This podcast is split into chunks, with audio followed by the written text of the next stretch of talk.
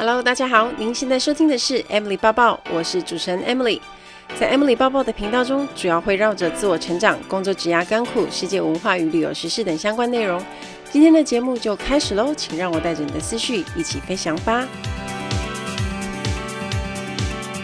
Hello，大家好，欢迎收听 Emily 抱抱。现在的人大部分都有吃益生菌的习惯，因为实在太忙了，尤其上班族常熬夜加班，蔬菜水果也常摄取不够。想维持肠道健康，医生都会建议可以每天帮肠胃增加好菌。如果家里有大人、小孩、长辈、爸妈都需要的话，我推荐大家可以试试看威德保护力益生菌，吃起来是淡淡甜甜的葡萄味，而且还很贴心的做微甜低卡路里配方。这次超级严选威德保护力益生菌的团购，还有满额两千五和五千的好礼累赠哦！有兴趣的朋友想了解更多，请帮我直接点叙述栏的网址。要补货的大家一定要趁这次的优惠哦！这一集的节目是由迷成品 Podcast 节目的主持人子瑜邀请我去上他们的节目，他们有一个主题叫做“植牙真心话”。关键字转换跑道，所以他们特别想要邀请我去谈谈我是怎么从学生时期变成空服员。那我想要变成空服员，我做了哪一些努力？怎么帮自己设定目标？以及成为十年的空服员之后呢，又怎么样好好的下定决心成为全职的创作者？那我觉得这一集的访谈节目里面，我谈到一个我还蛮喜欢的概念，因为我们一直讲说转换跑道需要勇气嘛。那勇气它并不是突然就有的，而是慢慢做。出堆叠，想要帮自己的创造职涯不同的可能，我觉得首先你要相信自己有能力做到。让我们一起来听这一集的节目吧。欢迎收听迷成品 Podcast 放送观点，在职涯真心话系列节目中，我们将特别探讨不同的职涯旅程与工作样态，与你分享工作与人生的不同可能，一起突破求职瓶颈，活出精彩人生。大家好，我是子瑜。本集的关键字是转换跑道哦。那我们在工作的时候，难免会思考说，我现在的方向是对的吗？这就是我要的生活吗？如果你不满意现在的状况的话，你要如何做出改变呢？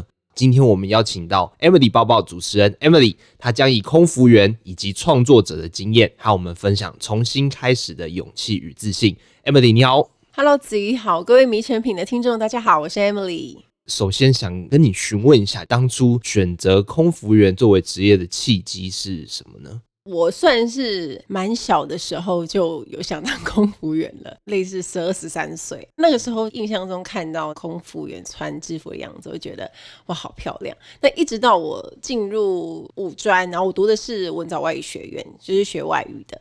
然后那个时候刚好学校就请学姐回来分享，然后他们是在华航服务，然后他当时就穿制服回来啊，然后我们就想说，哇塞，这个学姐也太美了吧！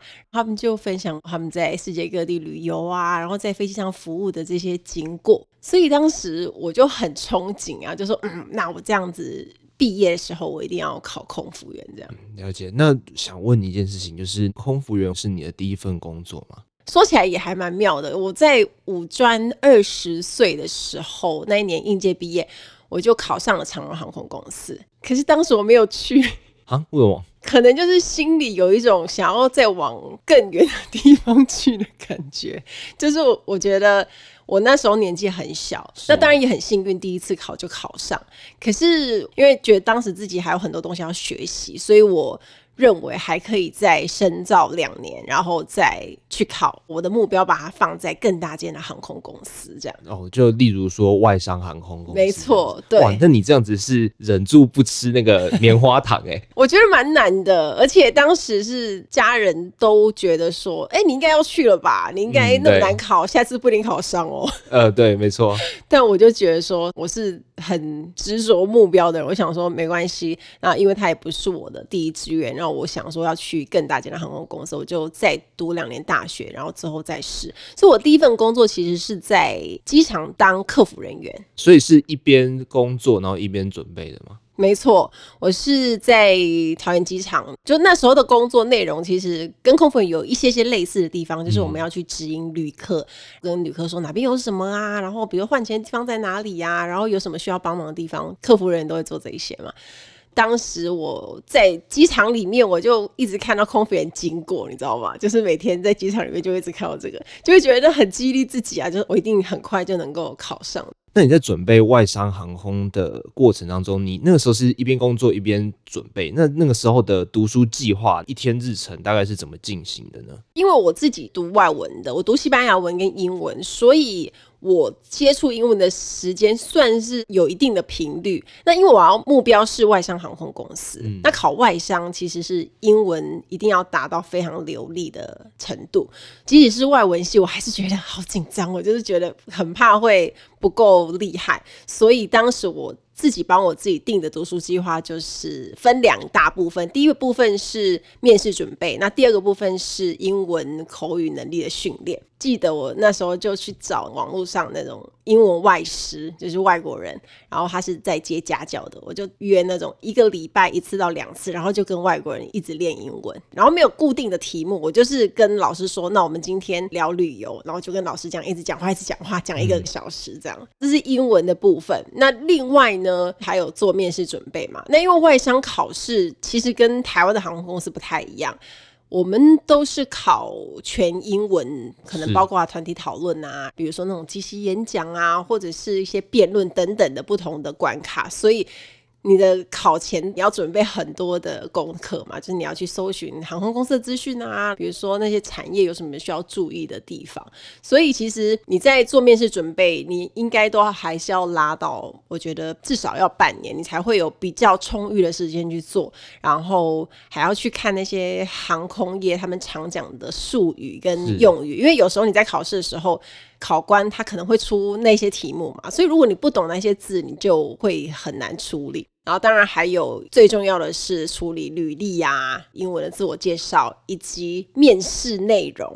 就是考官会问你什么，然后你要去从你的履历当中去抓问题，然后去想想看你要怎么回答。哦，会有那种每家航空公司注意的美感有点不太一样的事情吗？对，像外商航空公司，他们很注意考生的服装仪容。因为像服装这种，当然就是航空公司都很在意，可是外商他是特别在意，比如说他会很看皮肤，很看牙齿，很看你整体的感觉有没有符合他们公司的形象。所以我觉得投其所好很重要，就是你要去了解这些航空公司，哇，他看起来好像录取就是那一类型的考生啊，或者是说你看那种空服员他们呈现的样子，我觉得那个是身为考生一个还蛮好的观察点，然后你就可以去看说到底什么样的人可能比较符合航空公司的要求。那在考取空服员的过程当中，可以和我们分享一个面试的特别经验吗？那个时候我在考国泰的时候，然后我在写资料。那当时呢，因为我其实我已经在无名有发表一些文章啊，然后记录以前我在阿联酋工作的经验。因为我是先在阿联酋，然后才到国泰来的嘛。然后那时候我在写资料的时候，就有一位他算是我的读者吧，然后就过来跟我相认，说：“哎，Emily，竟然会在这里碰到你，真的是很惊讶。我以前都有看你的无名什么的，然后就觉得哇塞，就是嗯，从那个时候就开始被激励到，原来。”自己努力写东西是会有人看。像你刚才提到你是三家外商航空，一家国际航空嘛？那在外商航空的时候是要住在国外待命那种的吗？对。因为外商航空公司的基地都是在国外，比如说阿联酋，它就是基地在杜拜啊；比如说卡塔航空公司，它就是基地在杜哈。那像香港国泰航空公司就是在香港，所以蛮多人其实会搞错，以为说，哎，那加入外商是不是还可以住在台北？没有，没那么简单，到国外去。如果你想要留在台湾的话，你就是只能加入台湾的航空公司。哦，那在外商工作的时候，会有感受到哪些文化差异吗？比较不一样的是，我在阿联酋航空公司工作的时候，因为我的同事是来自一百多个国家的人，所以我们大家共同语言就是英文。我那时候刚开始去受训的时候，你就会发现同学们都很厉害，就是大家是很积极，然后很懂得自我表达的。那像我们，你知道害羞啊，然后是讲话比较小声啊，或老师问说有没有什么问题，就会没什么人敢举手那一种。可是你会发现外国人就是非常的踊跃，而且他们都很有自己的意见，所以那时候对我来说其实是冲击蛮大的，就是大家的那种学习动机都非常强，因为尤其在受训的时候啊，大家很努力啊，然后。即使是他们的母语不是英文，可是每个人都有办法把英文讲的像母语一样，这我觉得是非常不容易。那再加上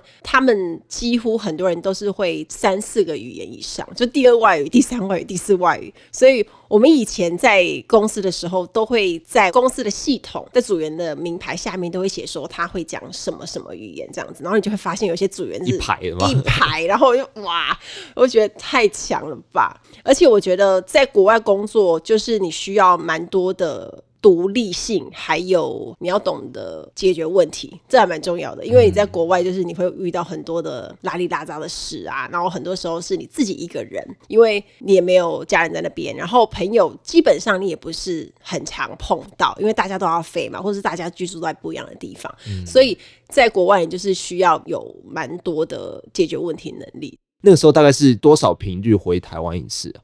其实就是基本上都会要拉到三个月、四个月，甚至是半年才会回来一趟。你要转机，然后你前后一天都要坐飞机，你不可能休三天就能回来嘛。不像你在香港，你香港可能还可以三天两夜冲回来，你还是很快。可是从台北飞要八九个小时，基本上不太容易啦。所以那时候就是比较辛苦。如果你容易思乡的人呐、啊，就在国外会比较辛苦一点。哦，对，而且像你刚才说，杜拜就是出国旅游去玩，好像都还蛮开心的这样子。对。但是如果要长期的在那边工作，在那边定居的话，那个视角应该是会不一样的。对呀、啊，因为很多人都会说去杜拜好像很棒，可是你真正在那边工作，就是居住在当地。大家可以想象一下，其实，在沙漠你 基本上不太会出门的。因为我们以前就几乎都是很宅啊，然后在家里上网，嗯、偶尔会跟台湾的朋友一起吃吃饭，但是并不是很长，所以跟旅游的人的心态其实是差很多的。像刚才提到的心态其实是有调整的，那跟你当初憧憬空服员那感觉的话，会有哪些东西会让你觉得说，哎，那个差距是真的蛮大的？在还没当空服员之前，我们可能都会去想说，哦，穿制服很美，然后去环游世界啊。然后真正当了之后，才知道是环游世界的饭店，因为你会去住很多国家的饭店，然后不一样。还有就是以前都会自己想象说，哇塞，我今天在巴黎，然后下个礼拜在罗马什么的，就想象这种美好的情境，然后就觉得这是这个工作最梦幻的地方。那事实上呢，也是因为你本来就是会跑来跑去，可是啊。不知道的是，你真正做之后，你才会知道，真的是用生命去换来这些美好。因为可能一般旅客他们是坐十二个小时到巴黎，然后我们是用走的，就是在飞机上这样一直走，一直走，一直走，然后很辛苦的熬夜，然后可能二十几个小时没睡是家常便饭。所以你真正做这份工作，你才发现说，哇塞，人家说的很辛苦，原来是真的很辛苦，不是那种随便说说，然后大家都只看到那种漂亮美好的那一面。那你真正做才会知道。体力跟心灵都是很大的考 验。也就是万谈说，当初来学校演讲的学姐怎么没告诉我？没有，她讲了，可是我们当时 不会体会啊。因为如果你很憧憬这个工作，我跟你说他很辛苦，你还是会觉得说我可以的，我可以的，我可以的，然后你就会忽略到这个讯息。哎、欸，那会不会有什么东西是乘客不太容易知道的一些辛苦事情呢？大家在飞机上看到我们都是在登机的时候嘛，可是其实我们在一个半小时以前就去公司报到了，也就是说飞机起飞两个小时以前我们就开始上班了。那在那之前哦，我们还要化妆，还要打包行李，还要写一些飞行日志，写说今天是跟哪些组员飞啊，然后有哪些资讯，这些都是在事前工作。进去公司之后呢，还要做简报啊，就是座舱经理会带着所有的组员做飞行简报，就说我们今天要飞哪里呀、啊，然后有什么要注意的地方啊，比如说飞机上有哪些乘客需要特别留意。会有那种很可怕的客人会事先简报的吗？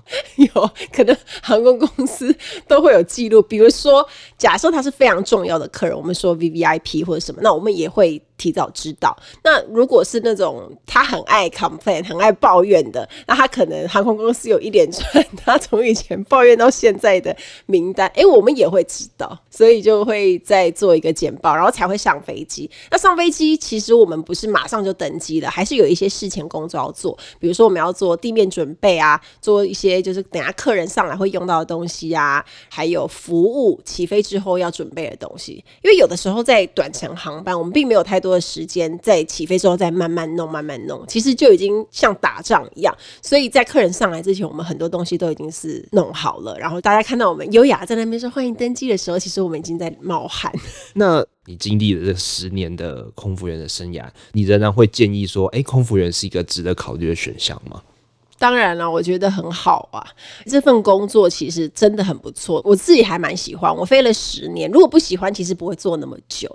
你应该没有一份工作你可以一直去不同的城市吧？除非你去出差，可是出差好像又有限制，因为公司不可能会叫你去全世界出差。不会，对，没有这种事。所以空服员这个工作是你可以去很多地方看看。那尤其是在外商，就是我们会飞那种小岛啊，或者是比较不认识的地方。那那些地方是你可能有钱都不见得会去的，所以就是趁这个工作之便，你可以去那些地方观光看看。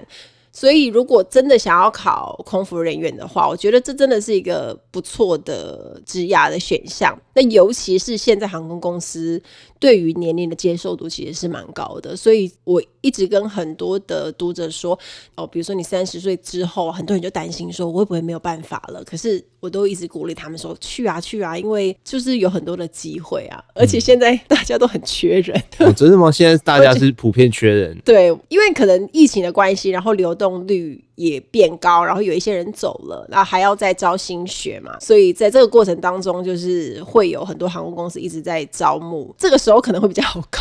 那如果是我现在有正职的情况下，Emily 会如何建议去制定转职计划、读书计划呢？这题问题蛮多人都会问我的，那我觉得其实就是千万不要离职去专职准备考试，我觉得不用，不建议破釜沉舟的，我不建议。因为现实层面你还是要顾嘛，你还是要有钱收入，不然怎么支撑你考试？现在就是，如果你真的想转职，你就是。要好好的做自己的工作，然后你可以利用你下班时间或者是你休假时间去安排你的读书计划。因为空服员的考试，它并不是考很多什么专业科目嘛，或者是你那种需要去上很多课的那种，它就是考英文能力，然后有一些面试的东西。那那些东西其实是靠自己准备也可以，然后你当然上课也可以，可是你就是可以利用你自己的时间就好，不需要全职去做这件事情。而且我一直认为。你如果是一个很认真的人，你很能够安排自己时间的人，即使是你时间很有限，你还是能够做到很好。哦，就是。如果你一点都不自律，你可能全天都浪费掉了。嗯，对。嗯，所以我觉得大家可以这样做，就是。像攀岩说的，就三点不动，一点动啊，就是你不要一次就把你自己整个弄到没退路，豁出去这样子。而且我觉得有一个东西，就是你要给自己设限，比如说我想要转职做空服员，但我可能限制自己两年时间准备，或两年时间去一边考一边准备，然后如果有机会我就跳过去，那如果没有，是不是要做停损点？就你不要无止境的投入，你还是要知道自己。能够做到什么程度？那像刚才提到，就是你在当空服员的过程当中，其实你还在写文章，发展到现在，其实已经是完全不一样的样态了。二零二零年可以说是你的职业的新篇章啦。是什么原因让你觉得说是时候离开空服员，然后开启自己另一条道路呢？算离职有一点担心跟害怕，然后也会有一点挣扎。可是我已经经营自媒体八年左右的时间，所以我从二零一四年开始，我觉得勇气那个东西是慢慢堆叠起来的，它不是一下子就出现。那我觉得会支持我提出离职的点呢，就是我在另外一个领域有一些发展，然后再加上。我觉得因应未来，我已经做好了一些准备，所以其实我即使挣扎，我并没有花太多的时间。那当时会去思考说，哎，我现在这个状况是不是还没有准备好？我觉得会耶，因为其实我觉得人都是这样，就是。我们不管花了多少时间在做前置作业跟准备，嗯，可是，一到了那个临界点跟转力点，你要变动的时候，你就会担心说：“我好了吗？我准备好了吗？是不是还没好？”所以我觉得没有任何一个时间是准备好的，而是你自己心态上的调整，就是你还是要去相信你自己的能力吧，就是。我在一边飞行的时候，然后一边做自媒体的经营，然后这么长久的时间，这么辛苦的过程，我都能够熬过来了。以后换成全职去经营的话，只会更考验我自己的自律性嘛，就安排时间啊，然后怎么做。那我前面都有办法做，那我相信我后面应该是也可以继续做下去。所以我觉得这样的勇气是很多年这样子努力上来的。不论是过去的空服员，或者说现在您是身兼多个平台的创作者嘛，那你到现在的时候会有怀疑自己对未来有一点点焦虑的时候吗？我觉得会，因为人不安、焦虑是很正常的事情。而且你看，现在社群有很多的变化，资讯都变得很快，那平台又一直出现新的。那如果我一直很安逸现在的状况的话，其实过没多久，我的比如说优势可能就会慢慢消失，因为其实大家知道这几年变化还有一些淘汰都蛮快的，所以。我一直跟自己讲说，就是你要拥抱很多的变动，就是你要去享受这个过程，就是诶，我不断的学习新事物，然后有一些新的东西，你就要去接受它。如果想要有创造更多机会，你当然就是要去提升自己的能力。所以每当我感到不安跟焦虑的时候，我可能就会去想说，有什么东西我可以做的，就是把焦虑转换成比较正向积极的心态去做。这样，我每次在做不一定是职业啊，就是我认为是重要决决定的时候，我都有一种自己在那个鱿鱼游戏的那个玻璃桥的那个感觉，你知道吗？就是当然前人的成功或失败经验都会成为你的教训，但是等到真的换你去做的时候，你还是会哎、欸，真的吗？就是那种感觉会让人非常的不舒服啊。但是同时，就因为没有人可以替你做决定，所以才更要相信自己平时做的那些累积啊。嗯，没错，会在那边 要跳不跳？因为你如果不跳的话，你就永远过不了关啊。嗯、没错。最后想问一下，就是如果我们在面对转换跑道的担忧的话，那 Emily 有什么鼓励或者是建议要分享给我们的听众呢？我觉得面对转换跑道，一些担心是很难免的，尤其是我们刚要跨出去那一步的时候。可是我觉得最难就是跨出那一步。当你真的跨出第一步之后，你就会觉得，哎，其实好像没有那么可怕。那当然，换跑道带来的一些压力跟一些挑战。也算是一个动力吧，就是让你可以 push 你自己往前，然后继续努力。我觉得事情都有两面，就是当你面对一些压力，可是相对的，也因为你自己的努力，可能会帮你开创一些新的机会啊，或者是你之前根本就没有触碰过的世界。所以我觉得还是那个你的心态要很正向，然后你的思考就是要比较正面吧，因为你要能够相信自己的能力跟适应力是有办法。应付转捩点的，而且我觉得以我自己开启第二职涯的经验，我一直认为说，就是你只要愿意去做尝试，然后这件事情是你真的很喜欢做，然后你觉得做起来很有热情，你也觉得你可以得到一些成就感，那我觉得这件事情就很值得做。所以我也鼓励大家，就是你还是要相信自己的能力，不要相信任何一份工作，可是你可以相信自己，可以把它做得很好，不管你要做什么。就像我说里面说了，有一句话我还蛮喜欢的，就是预测未来最好的方式就是创造它。与其你担忧，不如你按部就班的帮自己实现它。